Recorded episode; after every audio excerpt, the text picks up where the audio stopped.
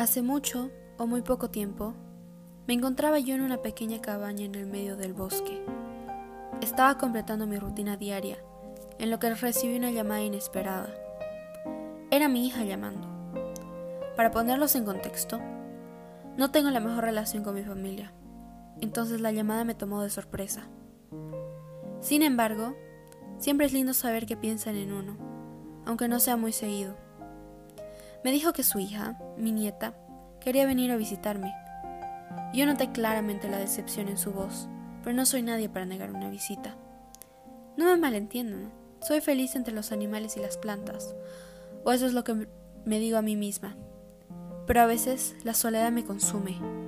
Esas decaídas no duran mucho, ni pasan muy seguido, pero cuando pasan, mi estado mental y sentimental se destruyen durante ese lapso. Entonces supongo que entenderá mi emoción al saber que hoy día finalmente lograré ver, a mi nieta de nuevo. Me preparé, hice galletitas, alisté la mesa y me eché a esperarla.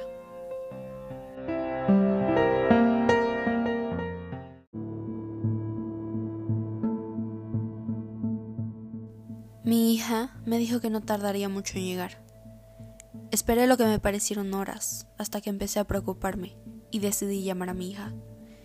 Ella solo me aseguró que ya iba a llegar y que probablemente solo se había atrasado un poco. Siempre fue muy ingenua, pero yo estaba segura que algo más grande había pasado. Entonces no le creí ni una palabra. Decidí hablar con las pocas personas con las que tenía algún tipo de contacto, entre ellos el cazador del área. El cazador fue el único que me dio una información útil. Me informó que había visto a una muchacha vestida de rojo corriendo detrás de una criatura salvaje.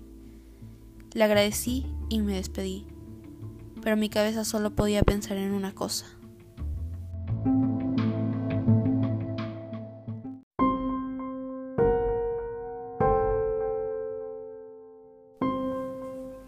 Cuando terminé de poner las piezas de rompecabezas en su lugar, no tardé mucho en darme cuenta que fui utilizada por alguien de mi propia sangre.